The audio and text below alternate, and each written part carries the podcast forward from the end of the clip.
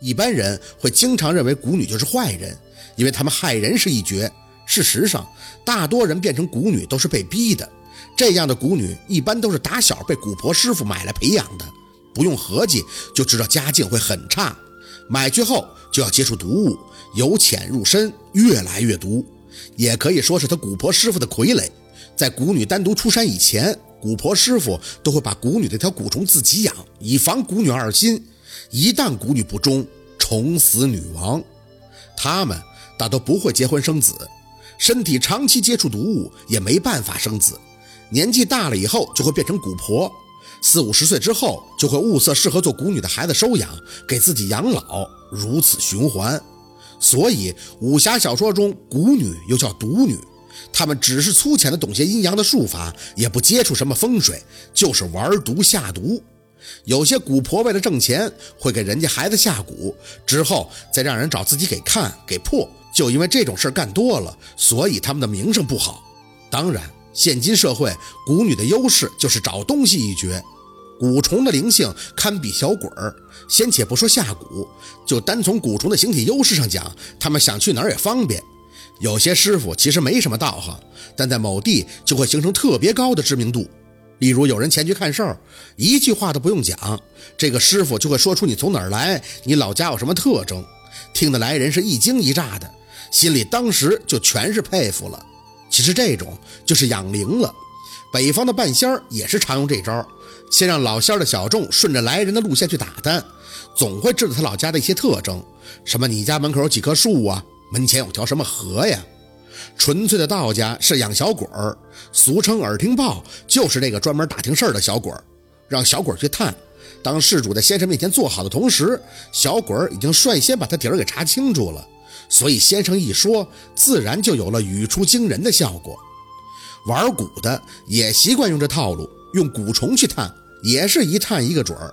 先给事主白活的五体投地了，剩下的自然是怎么说怎么对了。可如果光靠这些，蛊女也不够营生的。由于他们出手狠，见效快，再加上蛊跟降头的功用差不多，这些年他们也跟一些玩蛊的大师一样，接触社会上形形色色的人，甚至是娱乐政要。不是说你想大红大紫找他们，而是你要害谁，你找他们，那效果杠杠的。他们不在乎反噬，一切都是看钱说话。你想要一个人初一长疮，他肯定不会让那个人挺到初二的，就是这么绝。也可以讲呢，其实他们俩在道行上是相冲的。他是主打害人的，而宝四学的东西都是为了救人的，也就是他害的人可能会找宝四去救。可他们俩在这里却意外的擦出了火花，他的身手真的让宝四大开了眼界。谁说道不同不相为谋的？要看时势嘛。回过神儿，安九已经踩着向阳的肩膀搂起了自己的衣服。宝四这才发现，原来他的手机各种重要的家伙事儿都缠在腰上。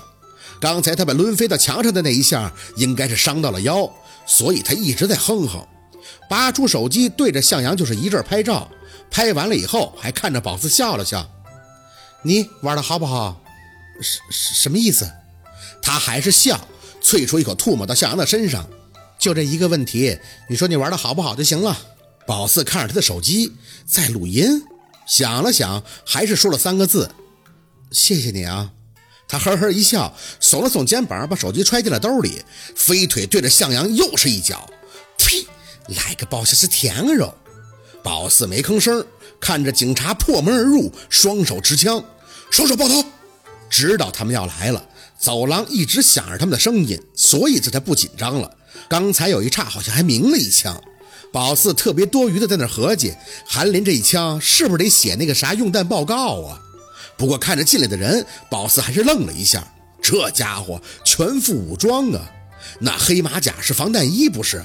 瞅着挺酷啊！正愣神呢，宝四看着其中一个进来的，却有些激动。妈呀，你是那个嫖不不是警察哥哥？韩林他师哥还是一本正经，听到宝四说什么嫖客字眼时，脸不自觉地红了一下。看了一下现场，随即就吩咐他同事们放下枪，说宝四是自己人。宝四虽然对他的印象不咋地，但人家是来解救他的嘛，还是很激动的。韩林让你来的吧？他呢？他在哪儿呢？哦哦，他在外边呢。韩林师哥说着，还仔细的看了一下宝四的脸。你你没事吧？宝四摇头，没事你们来我就没事了。现在老有安全感了。哎，对了，你快去看看那柜子，里边有尸体的。韩林师哥拧着眉，看向宝四指那个被他一屁股坐碎了门的柜子，里边是一具黑色的骨头架子，烧的真是很干很黑。不过好在还能分辨出身体的形状。见他师哥几步就要上前，宝四拉了他胳膊一下，小声的开口：“那个，能不能先给我一分钟啊？让我单独跟他接触一下，一分钟就好。”韩林他师哥那表情，宝四说不出来。看了他半天以后，就跟同事说了一嘴，联系法医、救护车。随后看着宝四点头，不要耽误时间，我们一会儿还要搜查呢。宝四点头，走到李雪的身前，调节了一下情绪后，长吐出口气：“唉，李雪啊，你爸妈真的很担心你啊。”没听到他的声音，应该是被警察的气给压的。宝四咬了咬唇，手再次摸上他裸露在外的骨头架子，一闭眼。画面开始飞闪，李雪的哭嚎声不绝于耳，呲呲声响。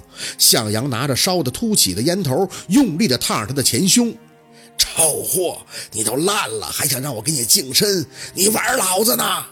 李雪大声地求饶，可这几个护法轮番地折磨他，用烟头烫，用啤酒瓶，直到给他折磨得鲜血淋淋，再浇上汽油，活生生的焚烧啊！惨叫声几乎要刺穿宝四的耳膜了。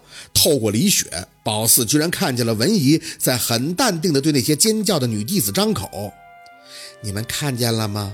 我就说这个姐妹是被魔鬼缠身的，所以你们的净身都是欢愉的，而她的净身那都是痛苦。”女帝怎么又开始念词儿，宝四却觉得可悲呀。一个谎话连篇、丝毫经不起推敲的邪教，居然用药、用些子无虚有的东西把人脑洗成这样，人心何等的薄凉呢？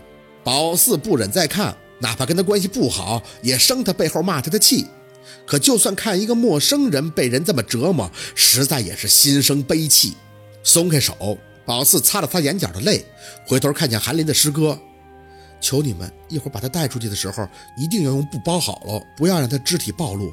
说着，还用手指了指躺在地上的向阳，是他杀的，还有那几个男人，他们都有份儿。烧死是最惨的，那种恐惧和痛苦是宝四不敢去想的。他太弱了，希望他能好好的回家吧。你放心吧，我们知道该怎么做。你用不用先去医院啊？宝四摇头，脸肿了一半，挺木的。但用不着住院，鼻血也都止住了。韩林的师哥点头，那就跟这些人先去局里做完笔录，以后有人保释就可以走了。说着，他特意凑到宝四耳边交代：“你知道怎么说吧？别说这个尸体的事儿，你只是意外看到的。”宝四嗯了一声：“谢你了。”哦，还有韩林。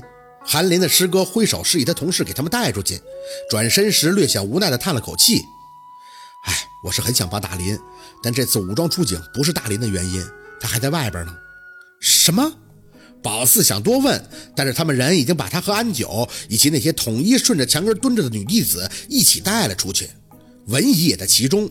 只是他顾不上宝四，身体像是很痒，一直在自己抓挠，挠的自己一条胳膊已经是血迹斑斑了。安九在宝四的耳边嗤笑：“哼，挠有屁用，还不如跪下求我。”宝四顾不上回他话，左顾右盼的找着小六的身影，直到走出地下室的大门，看见外边停着好多辆的警车，他们远远的拉着警戒线，有很多人在警戒线外边翘着脚的围观。宝四本能的去捂自己的脸，这事儿真是做一回就够受了。四姐啊，熟悉的声音响起，惊喜的看过去，只见警车里跑出来一个鼻青脸肿的人，那脸肿的跟包子似的。宝四恍惚了一下，才张口：“小小小六，四姐。”小六顶着那张馒头脸，二话不说就给宝四抱住了。他们昨天晚上还跟我处的老好了，说我会来事儿，我一直陪着他们斗地主啊。今天他们就让我自己去研究产品，他们要啥修炼，我就在教室里边自己待着。谁知道回来两个人突然就对我用上拳脚炮了，给我打的是起都起不来了。要不是最后棚顶上掉虫子，又来了警察，你就看不着我了呀。宝四拍着他的背，一阵的安慰。那种被人打量的感觉又出来了。四处的看看，黄昏的天儿，很多的警察围着他们。宝四实在是找不到那簇眼神的原主。小六哭了一通以后，又松开手，仔细的看。四姐，你脸怎么也肿了？你也被打了呀？谁打的你？王八羔子！妈，老子跟他拼了！我，我没事儿。拍了拍他的胳膊，你是不是得去医院检查一下啊？小六吸着鼻子摇头，嗯，不用，我那拳也不是白练的，知道打不过我就做好了自我保护了。你没事吧？他们怎么就突然发现咱们了呀？